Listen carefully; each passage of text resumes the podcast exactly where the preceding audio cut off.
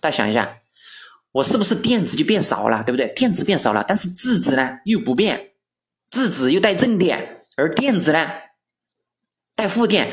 现在带负电的少了，带正电的，对吧？没变，还是那么多。那你说，那现在从整体上来看，N 型掺杂这边是带正电还是带负电？是不是 N 型掺杂这边是不是就带正电了，对不对？同样的道理，那 P 型掺杂那边呢？电子移动过去了，对不对？电子多了，是我质子，我 P 型掺杂那边，我质子没有变，但是我的，但是由于我的有空穴，这个空穴被电子填充了之后，我电子带的是负电，那么从整体上看来，那么 P 型掺杂这边是不是我带的就是负电，对不对？哎，这个时候又产生一个问题了，我 N 型掺杂这边。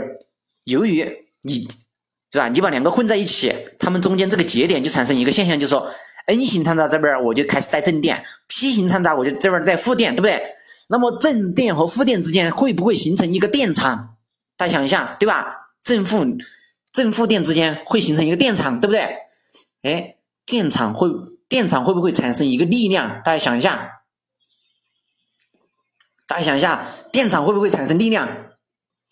大家记住啊，电场是有力量的啊，电场就是你看我们平时为什么呃为呃为啥说你看有些有些东西啊它会产生力量，它就是因为这个原因啊。任何场，比如说不管是电场还是力场，它都会产生力量，对不对？它这个力量它不是说啊把你怎么样啊，它是要把这个电子、质子以及中子怎么样，对不对？它可以让它它这个力量可以让它进行移动，是吧？我无数的电子、无数的质子、无数的中子进行移动。那我整个原子就移动了，我原子移动了，我分子就移动了，我分子移动了，我整个物体就移动了，是不是？哎，它的原理就是这样。好，现在我们就知道了，N 型掺杂这边带正电，P 型掺杂这边负电，对不对？N 型和 P 型之间形成一个电场，因为一边带正电，一边带负电，一边正电多，一边一边负电多，正电和负电之间形成一个电场，对不对？然后这个电场，电场的指向性是从正极到负极，对不对？也就是说。它这个电场的方向是从 N 到 P，对不对？因为 N 型这边是带正电，P 型这边带负电，那么它的电场方向是从 N 到 P，对不对？好，这样从 N 到 P，但是这里面又产生一个问题，就说电子它是带负电的，那么形成一个电场之后，电场产生了一个电场的力，那么这个力量会不会将电子吸引过来？大家想一下。没错，这个时候电子它又会吸引这个电场啊，对不对？大家想一下，对不对？对，就是因为我失去了电子，我产生了电场，但是产生的电场又反过来又要吸引我的这个电子，为啥？因为我产生电场之后，我这边 N 型这边它带的是正电，那么正电是不是要吸引这个负电，对不对？那么负电什么带负电？是不是电子又带负电？那么其实是。他又返回了，是吧？就说，哎，你刚才才跑了，对不对？我现在又把你弄回来，对不对？但是这个时候你要知道，虽然你要把我弄回来，对不对？但是我就一定能回来吗？那不一定，为啥？你知道我为啥跑？因为他这边有一个空穴，对不对？他这边有个空穴，他他这边空穴它是有一个吸附力的，对不对？空穴是什么？空穴其实就是在。质子外面的电子产生了一个空位，因为质子和电子之间，它要形成一个吸附效果，那么它这个空穴，它产生一个空穴了，那我就要从其他地方地方来吸附一个电子，对不对？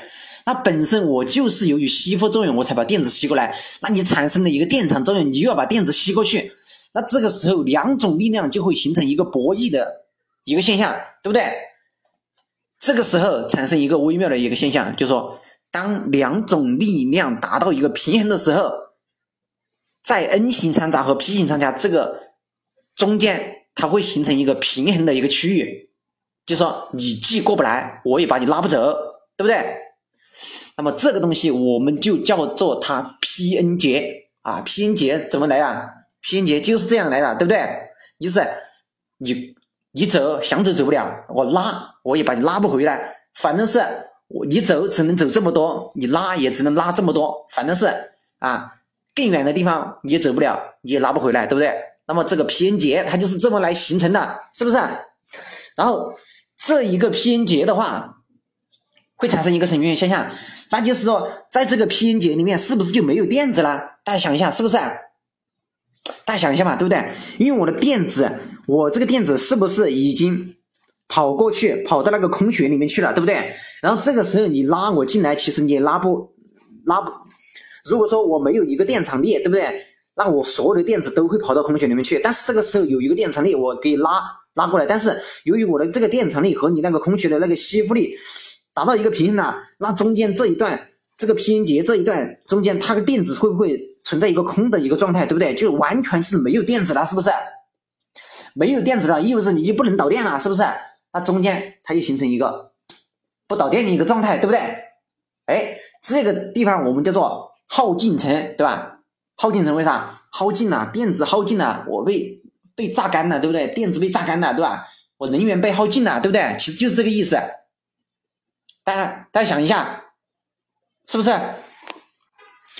但是在这个时候，我们又来搞事情了。我们怎么搞事情？就说，哎，你说你中间居然出现了耗尽层，对不对？那行了，那你们内部已经无法消化了，对不对？那我就在外面给你加点电压，对不对？让你感受点压力，是不是？好，那我马上弄一块电池，对吧？我马上就取一块电池过来，对不对？好，我给它加一个电压。好，现在，现在啊，现在，现在看一下，就说我拿一个电池，我电池是不是要分正负极？好，我现在就说，我现在就说，我现在电池，我的正极啊，我还是在电池上面要接一个灯泡啊，因为我用灯泡做测试啊。我的电池的正极，我接到 P 这一边，就是 P 型掺杂这一边，记住啊，我电池的正极接到 P 型掺杂这一边，大家可以想一下啊，比如说我电池接到 P 型掺杂这一边，然后我电池的负极接到 N 型掺杂这一边，然后并且在这中间接上一个灯泡，大家想一下，可以想象一下啊，哎，这个时候产生一个什么情况？那么电池会不会产生电场？大家想一下，电池会产生电场，对不对？因为电池里面有电压嘛，是不是？好，电场是从正极到负极，对不对？那么我的正极是接到哪里？我的正极是接到 P 这边的，我的负极是接到 N 这边的。那么电场的方向是往是怎么样的？大家想一下，电场的方向是不是由 P 指向 N，对不对？是不是？因为我电池正极接的是 P，负极接的是 N，我电场的方向是不是由 P 指向 N？当然，这个电场是由我这个电池产生的一个电场，对不对？但是刚才我们经过刚才我们总结的，对吧？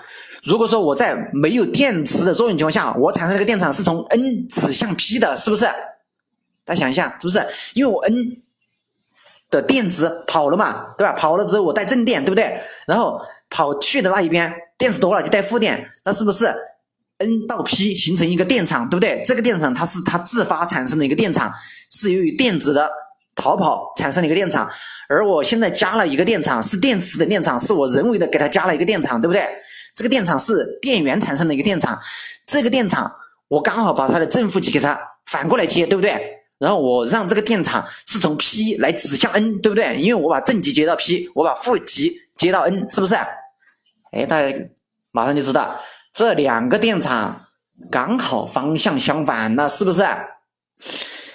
哎，大家一下方向相反，是不是平衡会被打破？对不对？哎，没错。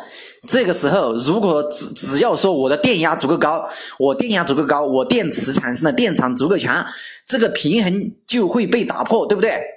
平衡打破之后，那么这个时候电子就会源源不断的向空穴流动，对不对？也就是电子可以从 N 到 P，大家想一下，对不对？电子可以不断的从 N 流向 P，对不对？因为从 N 到 P 产生了个电场，已经把它拉不回来了，对不对？拉不回来，我就让你走呗，对不对？我是不是电子就从继续从 N 流向 P 了，是不是？那么从 N 到 P 之间产生的这个电场太弱了，对不对？你没有我电池产生的电场强大，我把你打败了，对不对？我电子就走了吧，对吧？打败了我就走了吧，对不对？好，这个时候有它电子流动啊，电子流动产生了电流，对不对？电流产生的灯泡亮不亮？嘛，灯泡就亮了，对不对？好。现在同样的道理，我反过来，就说我把电池的正极接到 N 这边，是吧？我把电池的正极接到 N 这边，对不对？然后我把电池的负极接到 P 这边，哎，我反过来了，我刚才是把正极接到 P 这边，把负极接到 N 这边，我现在是把正极接到 N 这边，然后把负极接到 P 这边。本来它，本来它产生，本来它由于失去电子产生的这个力场，本来就是从 N 到 P，对不对？那我现在又接了一个电池的一个电场，也是从 N 到 P，是不是？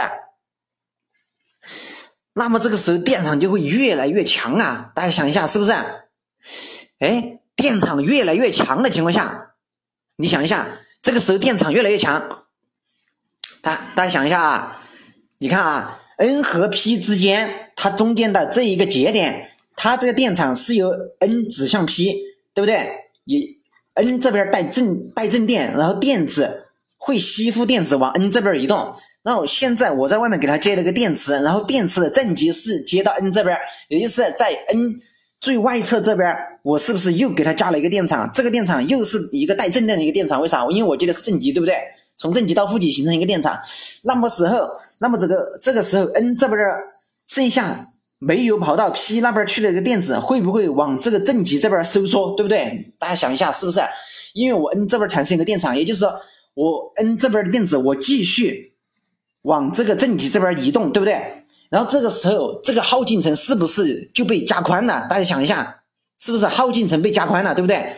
就是本来我就本来我就通不过这个耗尽层，我的电子本来就通不过耗尽层，结果你加了这个电压之后，还要把我的电子还要往这边拉，对不对？还要往这还要往 N 这边拉，你拉的越宽，我这个耗尽程我就越快，我就越过不去了。这个时候电流就始终。它就过不去的，这个时候能不能形成一个回路啊？不能形成一个回路，那么这个时候这个灯泡它就是不能亮的，因为它没有没有导通的，对不对？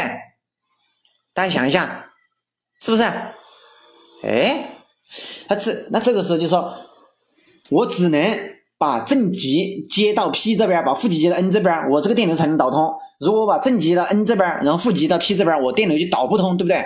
那么导不通之后，我就不能通电，对不对？哎，大家大家想一下，这个是啥东西，对吧？这个其实就是最简单的一个二极管，是吧？这个就是最基础的一个二极管。当然，二极管肯定比这个更复杂呀！啊，二极管肯定比这个更复杂。就说你可以把它看成一个二极管，对吧？单向导电，对不对？只能单向导电，就是于你施加了外力的作用和它内部的那个力量作用，是吧？以及它失去电场的作用三种力量结合起来的作用，大家想是不是？好。这个时候我们就知道，哦，原来 N 型参差和 P 型参差之间，它可以构成这样的一个结果，对不对？好，现在我们把这个给它进一步深化，什么意思？就说，这样，你说只是说我在一个矩形里面，我同时参了 N 和 P，对不对？那我现在，我现在变了，对吧？我现在又变了，对不对？